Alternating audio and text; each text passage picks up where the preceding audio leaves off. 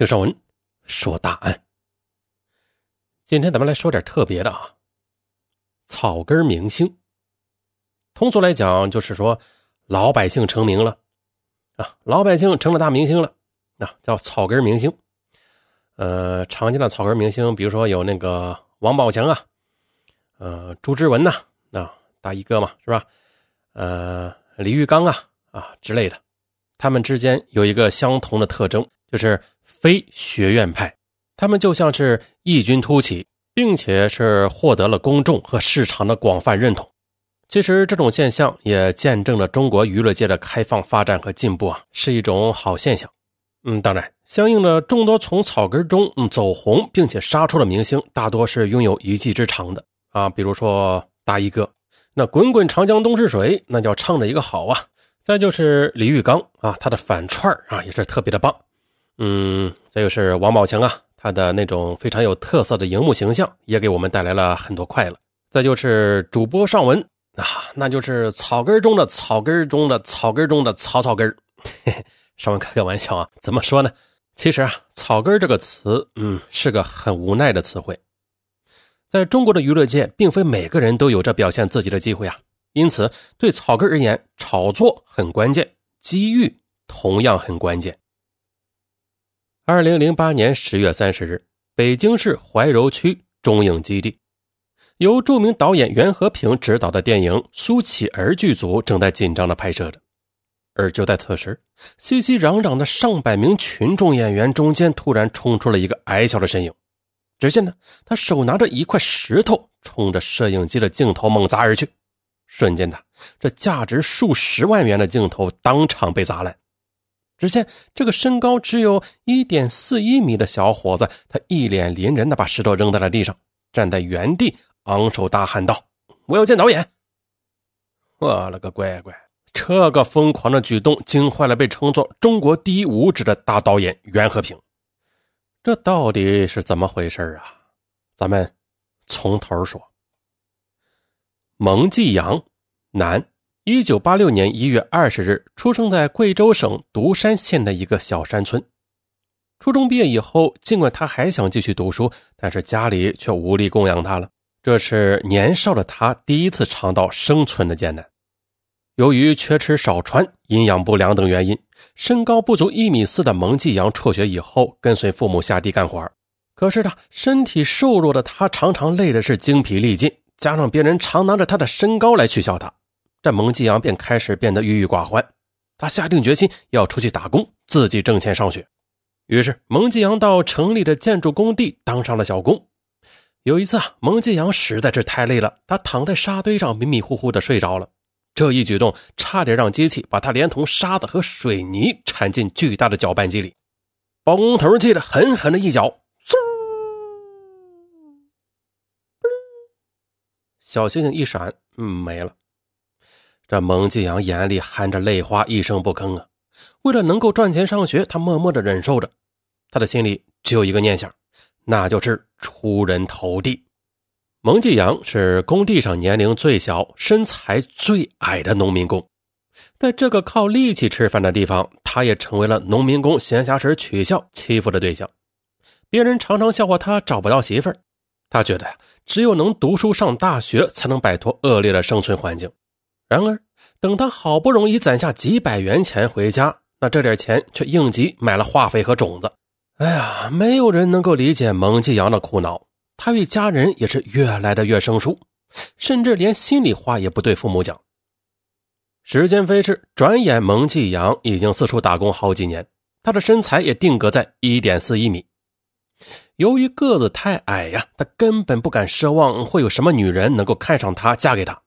但是呢，蒙继阳是一个非常聪明的孩子，出人头地的念头在他心里一刻也不曾忘却。但是啊，这身材矮小又无一技之长的蒙继阳，他不知道自己脚下的路该怎么走。一直到了二零零四年的年底，随着冯小刚贺岁大片《天下无贼》的播出，“傻根儿”这个倍感亲切的名字深深的印到了蒙继阳的脑海里。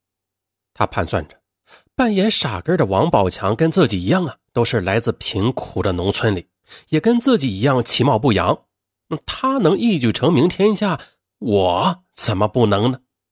从此呢，常常处在自卑状态下的蒙继阳脸上开始有了灿烂的笑容。他仿佛突然看到了一条通往成功的金光大道，而引领他的就是傻根此后呢，王宝强凭借傻根、阿炳、许三多等角色，由一个草根演员成为了红遍中国的影视明星，并且推出了自传新书《向前进》，一个青春时代的奋斗史。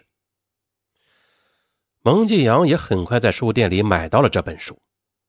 啊，一个农村孩子八岁时的梦想，在十六年后变成了现实，这不是传奇，而是活生生的现实。为了这个梦想，王宝强在北影厂的门口蹲了三年，也曾经和蒙继阳一样在工地上搬砖、运沙，挥汗如雨。而为了追梦呢，王宝强离开了家乡，来到了北京，用不舍弃、不抛弃的精神制造了一个喧嚣时代的梦，也为蒙继阳编织了一个梦。对于蒙继阳这样抱着青春梦想的年轻人呢，这王宝强是草根变明星的楷模。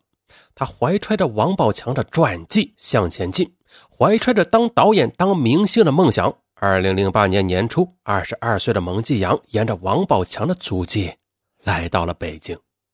离开家乡的时候，蒙继阳甚至没有告诉父母自己去哪儿。就这样的，蒙继阳下了火车，直奔北京电影制片厂而去。在这里，他遇到了很多像他一样怀揣梦想的年轻人。蒙继阳跟他们一样，就蹲在北影厂门口等待拍戏的机会。嗯，可是不久之后，聪明的蒙继阳发现了，在北影厂门口等待拍戏的机会非常少。于是，二零零八年六月，蒙继阳赶到了位于北京市怀柔区杨宋镇的影视城，当起了群众演员。哎呀，可是来到影视城之后，他发现呐，数以万计的群众演员中，这蒙继阳发现自己并不起眼。同时呢，矮小的个头更是让自己沮丧和自卑。他只能在别人后边扮演路人甲啊、匪兵乙啊，根本没有露脸的机会呀。可是呢，更让蒙继阳气愤却又无可奈何的是，在这里当群众演员是有组织的。嗯，他每个月交给头三百元的伙食费和一百二十元的水电管理费。这一个月如果赚不到四百二十元钱，那就要赔钱。这样不行。可是，这头脑灵活的蒙继阳对自己的生存做了规划。周一到周五在拍摄现场等待演职机会，而周末两天他到附近的农家菜馆端盘子洗碗，每天挣二十五元钱。这样啊，除了省下两天的伙食费，赚来的五十块钱就是他下个星期的生活费了。其实，蒙继阳之所以如此的忍辱负重，是因为他自己觉得在电影方面是一个不可多得的人才。他曾经整夜整夜的趴在床铺上创作着剧本，每写完一部分就要讲给自己的朋友听。尽管经常受到嘲笑，但是他还是乐此不疲。对于自己的创作才华，蒙继阳他是非常自信的。蒙继阳认为自己最适合出演为他量身打造的喜剧电影，于是呢，他按照自己的特点创作了几个喜剧小品式的剧本啊，希望能够一炮而红。他每次创作完成一个剧本之后，呃，蒙继阳就会想方设法的去找这个剧组里的演员、道具、场记等人看，然后再请他们推荐给导演。但是蒙继阳吃了无数次的闭门羹。可是呢，尽管如此，蒙继阳依然是信心满满，并且他觉得上天给他的机遇很快就要来了。他自己作词作曲创作了一首歌《鲤鱼跳龙门》，这首歌表达了蒙继阳此时的心声。忍耐了太久，沉默了太久，该是时候出去显一显身手。可是啊，数月的群众演员生活让蒙继阳觉得自己渐渐被埋没了。如果再这样下去，那自己的明星梦何时才能实现呢？他觉得王宝强没有地下电影《盲井》，就不会被冯小刚选中。